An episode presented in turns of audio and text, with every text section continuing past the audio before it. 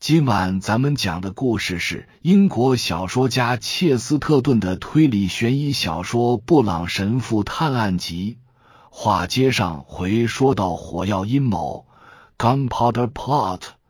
一六零五年十一月五日，英国天主教徒在国会地下室放置炸药，企图炸死国王的阴谋。译注：快饮者。时至今日。在苏塞克斯沿海一带，人们依然记得那个与当地风情格格不入的陌生人的荒诞故事。那里有家名为梅波尔加兰的大酒店，环境幽静，门前花园一直延伸至海边。在那个阳光明媚的午后，确实是有两个装扮古怪的人结伴走进了那家幽静的酒店。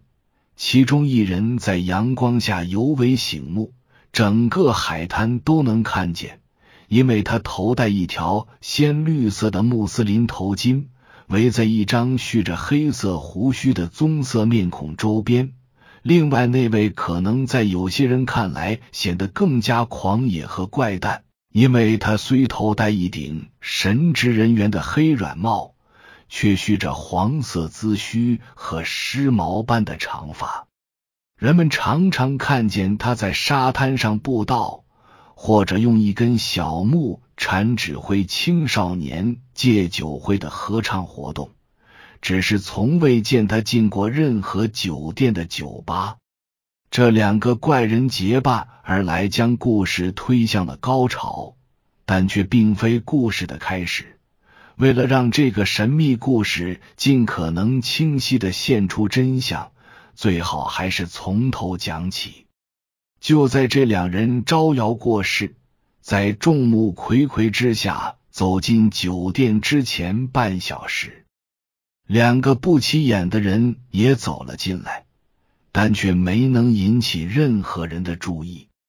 其中一人是个大块头，长相还算顺眼。但他偏偏有种特异功能，能让自己像一幅背景一样不引人注意。只有当人们用近乎病态的多疑目光细细端详他的靴子时，才能分辨出他是个便衣督察，而且穿的是再朴素不过的便衣。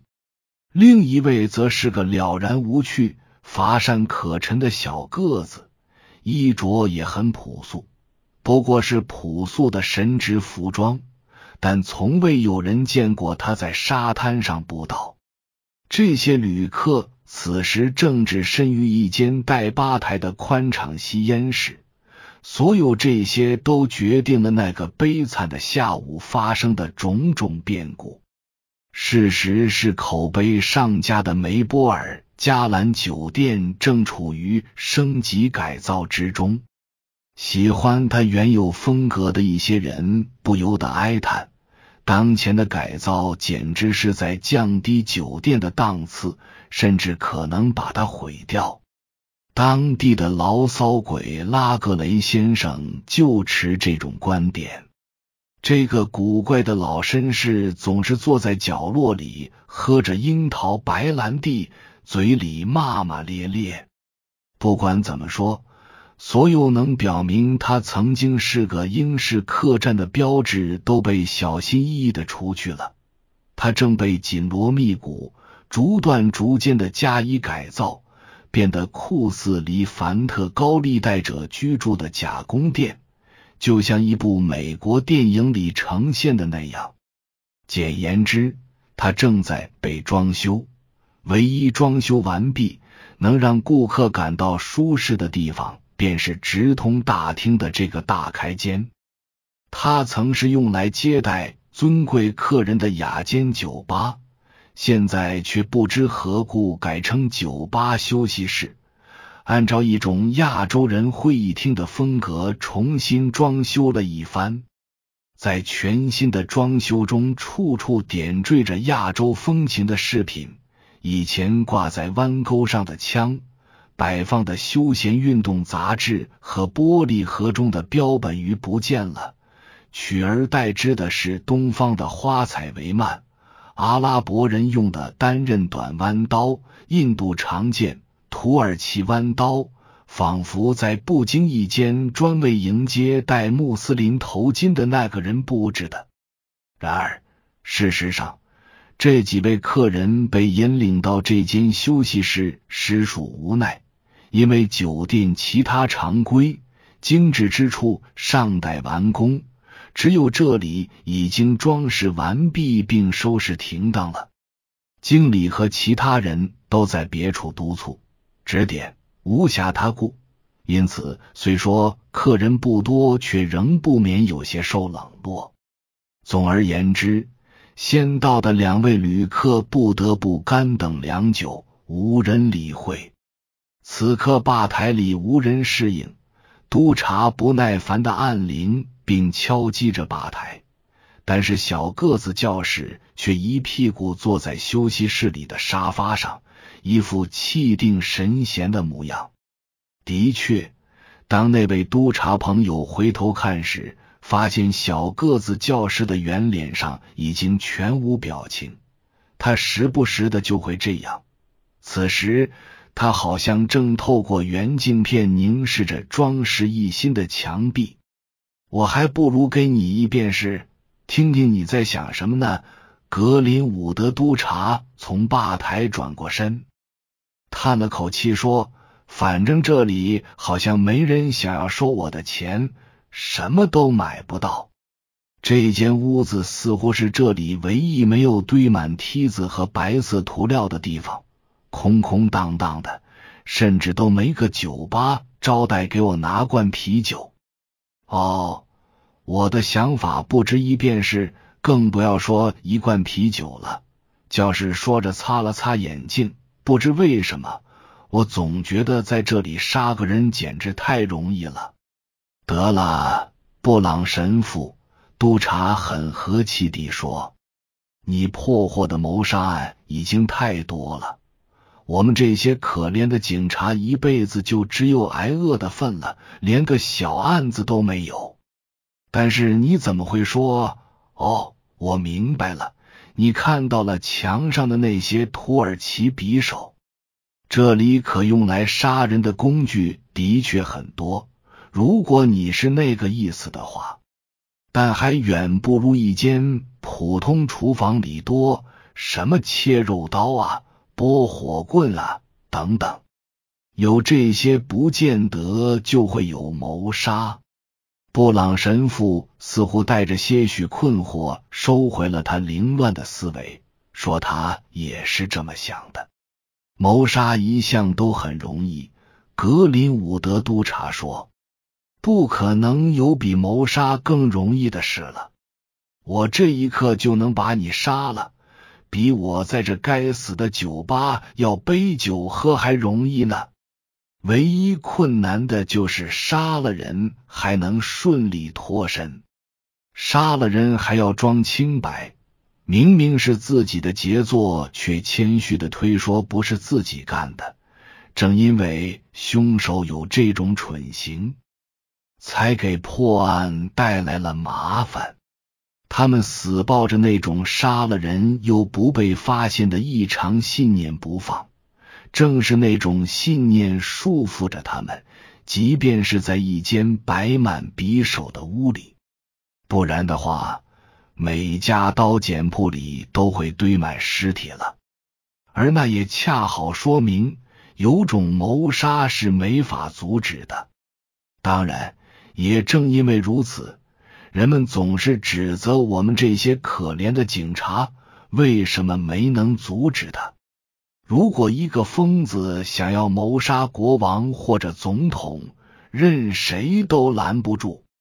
你总不能让国王住在煤窑，或者把总统装在钢箱里吧？任何一个不怕担当杀人犯之名的人都可以谋杀他。这样看来，疯子跟烈士很相像，这个世界奈何不了他。一个真正的狂徒可以想杀谁就杀谁。神父还没来得及作答，一群欢快的行商像海豚般成群结队的涌了进来，其间有个身材高大、神采飞扬的男子，带着一个同样硕大、闪亮的胸针。随着他一声洪亮的吆喝，谄媚的经理就像听到主人口哨声的哈巴狗，急忙跑了出来。这种反应速度自然不是那个便衣督察所能激发出来的。实在抱歉，朱克斯先生。经理局促不安的陪着笑，一缕油亮的头发从前额散落下来。我们现在人手不够。我不得不处理酒店的一些事情，朱克斯先生。朱克斯先生扯着大嗓门原谅了他，然后为在场的每个人点了酒，甚至还赏了卑躬屈膝的经理一杯。朱克斯先生是名行商，替一家非常有名又时尚的酒类公司工作。恐怕他还真以这种地方的合法领导者自居了。不管怎么说，他开始了一段喧闹的长篇大论，几乎就是在教导这个经理如何管理酒店。其他人也似乎都奉他为权威人士。督察和神父已经退至后面的一个矮凳和小桌边，在那里观望事态的发展。直至督察不得不断然出面干涉的那个非常时刻，因为接下来发生的事，正如前文所述，便是那个戴着绿头巾、棕色面孔的亚洲人如幽灵般骇然亮相，与之相伴的是一个不信奉国教的牧师，其给人的惊骇之感较之前者有过之而无不及。这景象恰如厄运降临前的凶兆。此时此地，预兆的迹象昭然在目。寡言少语，但善于观察。过去一小时都在清扫台阶，真是个悠哉悠哉的劳动者的那个小伙子，面色黝黑，身材肥壮的酒吧招待，甚至还有那个老练。但心烦意乱的经历，他们都成了这个奇迹的见证人。这两人之所以看似幽灵，按照怀疑论者的说法，完全是自然因素造成的。那个一头黄色长发、身着半教士服的男人，不只是为人熟知的沙滩布道者，还是足迹遍及现代世界的宣传者。他不是别人，正是如假包换的戴维·普赖斯·琼斯牧师。其高调宣扬的口号便是禁酒和净化海内外的英国领土。他是个杰出的演讲者和组织者。有一天，他脑海中忽然冒出一种想法，那本是禁酒主义者早该想到的。它很简单。如果禁酒正确的话，那部分功劳应该归于先知穆罕默德。他或许是第一个禁酒主义者。他跟伊斯兰教领袖通信，最终说服一位德高望重的穆斯林。此人名号很长，其中之一是阿克巴尔，余下的便是一长串无法译出的真主安拉的属性。来英国。讲一讲古代穆斯林的禁酒论。这两位以前肯定都没进过任何酒店的酒吧，但如前所述，酒店的现状迫使他们来到了这里。他们本想进文雅的茶室，却硬是被带到这个新装修的酒吧休息室。若不是那个伟大的禁酒主义者傻乎乎的去吧台要了杯牛奶的话，或许一切都会风平浪静。尽管那些行商为人爽快和善，却也不由自主的发出一阵不满的嘘声。他们窃窃私语，冷嘲热讽之声清晰可辨。什么？别用碗了，牵出奶牛吧。但是那个伟岸的朱克斯先生却觉得，就凭他的财富和胸针，也该来点更文雅的幽默。于是他摊开双手，佯装快要昏倒，哀叹道：“他们明知道一根羽毛就能把我击倒，他们明知道一口气就可把我吹走，他们明知道我的医生说我不能受此惊吓。”他们竟然还要在我眼皮底下残忍的喝凉牛奶，尽管戴维·普赖斯琼斯牧师已经对公众集会上的诘问者司空见惯，但在这个与以往大为不同、也更大众化的场合，他竟然极不明智的选择贸然还击。开始时，这个东方禁酒者并未开口。当然也因此愈显尊贵。实际上，于他而言，穆斯林文化自然是取得了无声的胜利。他显然比那些商业人士更有绅士风度，因此他的贵族式超然姿态渐渐激怒了那帮英国人。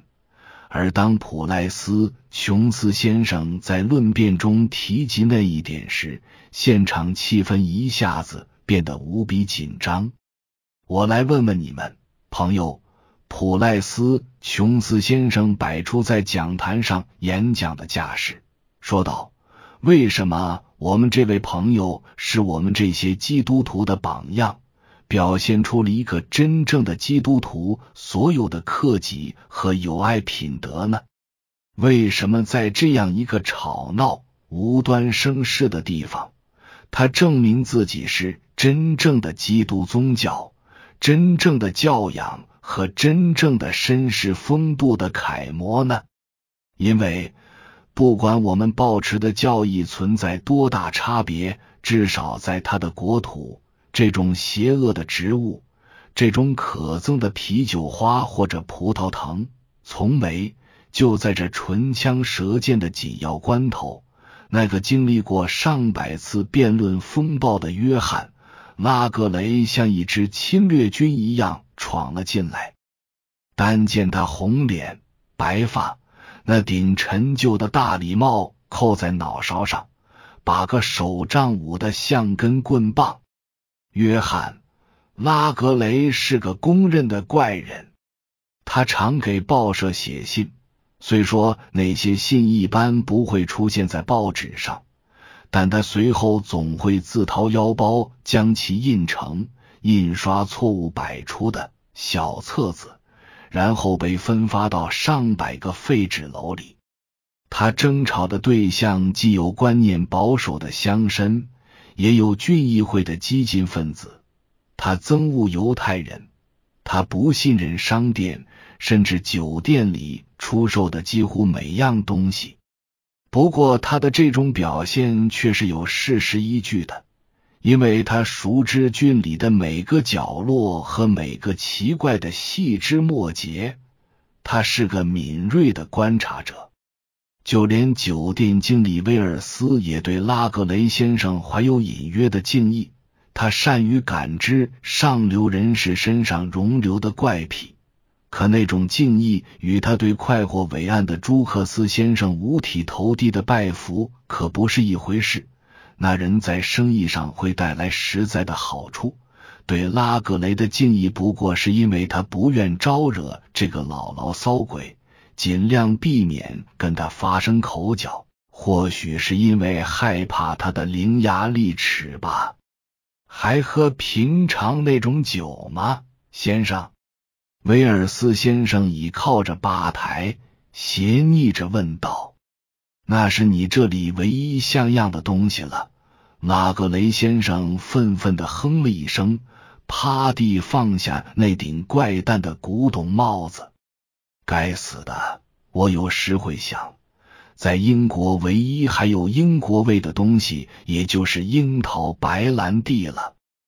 樱桃白兰地的确有樱桃味，你能找到任何一种有啤酒花味的啤酒，有苹果味的苹果酒，或者哪怕是有一丁点葡萄味的葡萄酒吗？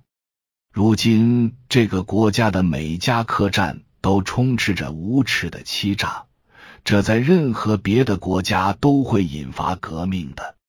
我警告你，我已经查明了一两件丑事，你等我把它印出来，人们就会警觉的。如果我能阻止我们的民众不被这种烈酒毒死，此时戴维·普赖斯·琼斯牧师的举止再次失去了机智圆滑，尽管那是他几近膜拜的美德。他太不明智了，竟然试图与拉格雷先生结盟，严重混淆了烈酒有害与饮酒有害这两个概念。他再次提及那个呆板庄严的东方友人，大肆夸赞这个极具涵养的外国人，称他远非我们这些粗鲁的英国人可比。他甚至还愚蠢到谈起宽泛的神学观，最后竟提起穆罕默德的大名，这令对方忍无可忍，终于爆发了。该死的！拉格雷先生的神学观可没那么宽泛，他怒吼道：“你的意思是，就因为那个肮脏的老骗子穆罕默德在该死的沙漠里浸葡萄酒，英国人就不能喝英国啤酒了？”说时迟，那时快，督察已经一个箭步冲到了房中央，因为就在前一刻。那位东方君子的举止出现了巨变，他原本站在那里一动不动，目光沉稳而闪亮，但此刻，正如他的朋友所说，他要用实际行动为我们树立一个真正的基督徒克己和友爱的榜样。只见他如猛虎扑食一般冲到墙边，扯下一把挂在那里的大刀。犹如投石器投射石头一样，猛地一甩，那把刀在距拉格雷先生耳朵上方仅半英寸的位置扎进墙里，因力度较大，刀身仍在微微颤动。若不是格林伍德督察及时推下那只胳膊，改变了目标，那刀无疑会颤动着插在拉格雷先生的身上。布朗神父继续坐在那里。紧张的注视着那一幕，嘴角拧动的样子像是在微笑，仿佛看出这突发的暴力举动背后蕴含的某种深意。紧接着，那场争吵发生了奇妙的转变。除非你对约翰·拉格雷先生这种人有更深入的了解，否则不可能理解那种转变。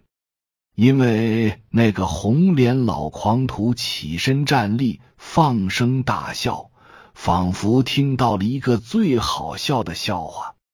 他所有的恶言恶语和尖酸刻薄，好像都消失的无影无踪了。面对那个刚才还在试图取他性命的狂徒，他肆意挥洒自己的宽宏大量。该死的，他说。二十年了，我终于遇到你这么一位好汉。以上是由奶锅大叔给您播讲，感谢收听。每天晚上二十一点三十三分准时开聊。